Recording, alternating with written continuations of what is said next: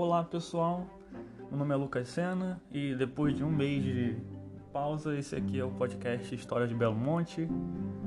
Se você tem alguma sugestão, crítica, quiser conversar sobre empreendimento, quiser conversar sobre essa interlocução entre direito, antropologia, fato empírico, documentos, é, pode mandar um e-mail, o e-mail está na descrição, tem também rede social, enfim, é, vamos dialogar. Só recapitulando, porque faz tanto tempo que até eu tenho que falar também para me lembrar do que a gente estava falando. Nós tínhamos chegado numa segunda ação civil pública juizada pelo Ministério Público Federal no contexto de Belo Monte.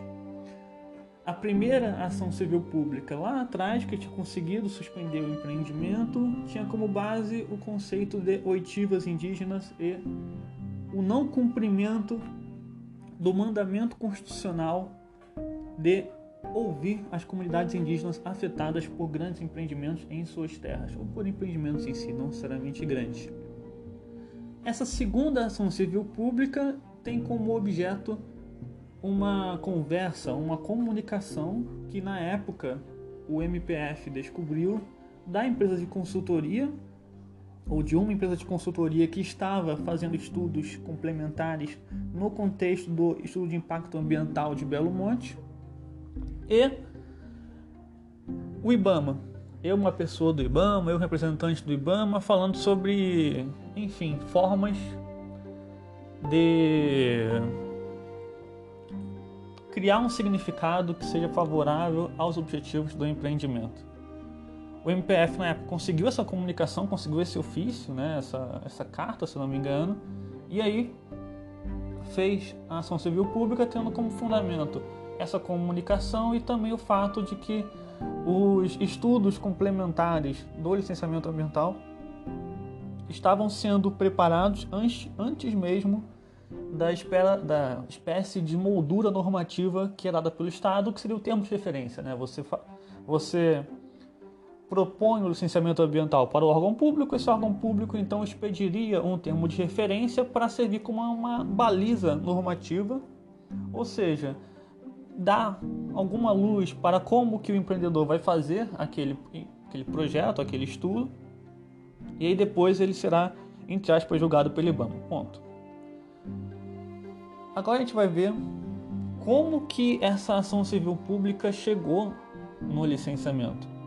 Porque nem todas é, operações judiciais chegam no âmbito administrativo do licenciamento ambiental junto ao órgão do Poder Executivo é necessário alguma coisa que faça com que esse significado, nessas esferas de significado estatal, que esse significado entre para o significado do licenciamento, abarque essa esfera, porque como a gente falou em outros episódios, o direito, na forma como ele é visto pelo Estado, ele é baseado nessas ilhas de significado em tese isoladas entre si, né? Eu usei essa analogia para falar anteriormente sobre é, como, por exemplo, Belo Monte não se comunicaria para o direito estatal com a hidrelétrica de Tucuruí, com a Transamazônica, enfim, essas coisas. Agora a gente vai ver como que isso entrou no licenciamento. Vamos lá. Em tese, agora entrando no roteiro para fingir que isso aqui é um negócio sério. em tese, dentro daquela construção de espasmos estatais mediados pela linguagem jurídica, as suas esferas de significado são separadas entre si como eu acabei de falar, o licenciamento de Tucuruí não se comunicaria com o de Belo Monte, o que já mostramos ser bem diferente do significado que é trago pelas pessoas afetadas pelo empreendimento. Outra dessas separações judiciárias, jurídicas, na verdade, seria a judiciária versus administrativa. Um processo judiciário é uma coisa, um procedimento administrativo, outra. Por mais que o judiciário tenha a última palavra numa discussão jurídica, os procedimentos administrativos muitas vezes nem chegam a esta fase. Por isso que, por exemplo, abrindo um parênteses aqui no meio do roteiro, que eu, por exemplo, acho errônea a concepção do direito, a concepção jurídica que vê o direito simplesmente limitado ao judiciário, sabe? Limitado à justiça, limitado ao poder judiciário, enfim, que porque não consegue perceber como o direito muitas vezes nem chega no judiciário ou quando chega ele já está condicionado previamente, sabe? Então assim você olhar o direito só pela sua expressão judiciária É algo muito fácil, mas para mim errôneo. Voltando, fecha parênteses. É...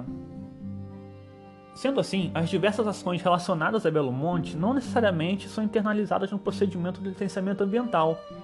Dentro dessa ideia de processo de validação, que a gente falou no último episódio, é necessária a utilização de algum elemento simbólico que traga essa nova informação para um funcionamento interno do licenciamento. Mesmo assim, quando isso é feito, não necessariamente vem tudo, mas somente aquelas peças que são internalizadas. Digo isso para mostrar que muitas peças, muitas petições, muitos documentos que estão dentro das duas ações civil públicas que a gente viu até agora não foram internalizados pelo procedimento. Para dar um exemplo, nós não temos acesso às contestações do IBAMA e da Eletrobras em nenhuma das duas ações, nem naquela lá atrás, nem nessa agora. Só restando as petições iniciais do Ministério Público e atos decisórios. Pausei um pouco porque eu me perdi no meio do roteiro, mas eu não vou editar essa parte. Essa internalização é feita a partir de ofícios. É a forma padrão de comunicação formal entre órgãos administrativos. Mas como foi, então, que soubemos dessa nova ACP, dessa nova ação civil pública, sem nos autos do processo judicial? A resposta está na comunicação feita pela Advocacia Geral da União ao IBAMA. Ou seja, eu falei que a forma como os elementos externos são, in, são internalizados no licenciamento, além da juntada pura e simples de uma petição ou de um documento, como por exemplo uma audiência pública que alguém vai e junta um documento, isso também se dá muitas vezes por conta de comunicações entre órgãos administrativos. No caso, você tem, por exemplo, a AGU, a Advocacia Geral da União, que é o órgão de defesa da União no âmbito judiciário. Então, ela que, pensando sistemicamente, ela que escuta, vamos botar assim, esse significado que é produzido no âmbito da justiça e traz para o licenciamento quando comunica ao IBAMA a ocorrência de algum fato novo. Seguindo. É, para resumir, o MPF entrou com uma ação civil pública face a Eletrobras e IBAMA como o IBAMA é um órgão da administração pública federal, sua defesa é feita pela AGU, especificamente pela sua procuradoria especializada no IBAMA. A AGU então recebe a citação do processo, ou seja, o juiz manda falar com a AGU para ela apresentar sua defesa naquele prazo que falamos, 15 dias. Minto, é, o juiz falou nessa decisão, ele falou acho que foi 72, 48 ou foi 72 horas. 15 dias é o prazo padrão de contestação no processo civil atual de 2015. É, esse órgão tem contato com a ação, ou seja, a AGU tem contato com a ação porque o juiz cita a AGU para defender o órgão estatal. E aí a AGU pede informações ao IBAMA para que possa defendê-la. Né? Ao mandar o ofício que pediu essas informações, anexou a petição inicial do MPF e o despacho do juiz de Altamira. E é assim que a esfera judicial se comunica com a administrativa nesse caso concreto que a gente está vendo agora. Pode parecer um pouco complexo, eu estou usando muito essa metáfora do significado, mas porque eu acho que realmente é uma questão que perpassa e que pode ser bem explicada a partir da linguística. O importante é perceber como o judicial não entra completamente administrativo. Como bem ou mal há uma separação de uma operação de seleção, a escolha por um agente público do que é necessariamente importante para ser internalizado administrativamente também na resposta, o IBAMA não vai responder com todo aquele acabouço do licenciamento, vai escolher, vai pensar o que ele acha mais conveniente para a defesa, enfim.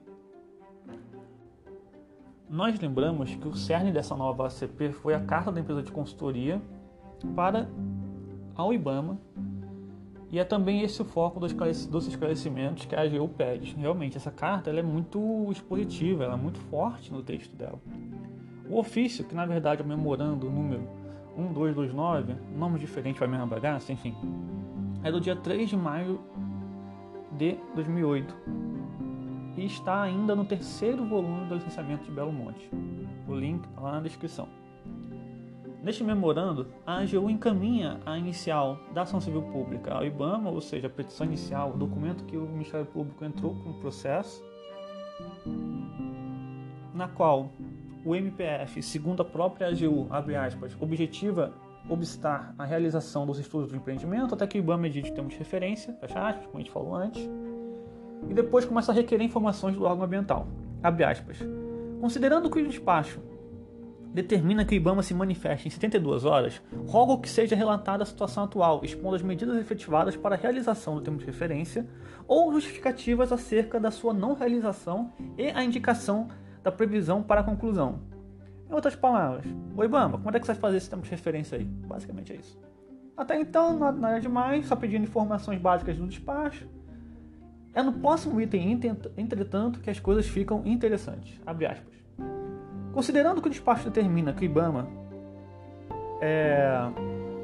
Já passou essa parte. Por fim, tendo em vista que, nessa data, foi realizada uma reunião na AGU, da qual surgiram questionamentos técnicos, repasso-lhes para que sejam respondidos e, tendo em vista que não estão contemplados expressamente na petição inicial da ação, assim, letra A. Ele então teve uma reunião na AGU na qual apareceram algumas questões que ele pergunta agora para o IBAMA. Letra A. Já existe algum precedente no IBAMA em outros empreendimentos nos quais se dispensou o termo de referência como condição para o início da realização dos estudos? Letra B. Se o entendimento técnico for pela imprescindibilidade do termo de referência, os estudos realizados pelo empreendedor anteriores à sua elaboração podem ser aproveitados ou necessariamente terão que ser refeitos? Tendo em vista a urgência, botou urgência em letra maiúscula, e a repercussão da matéria em discussão, solicito-lhe manifestação no, novamente caps lock, menor tempo possível. Fecha aspas.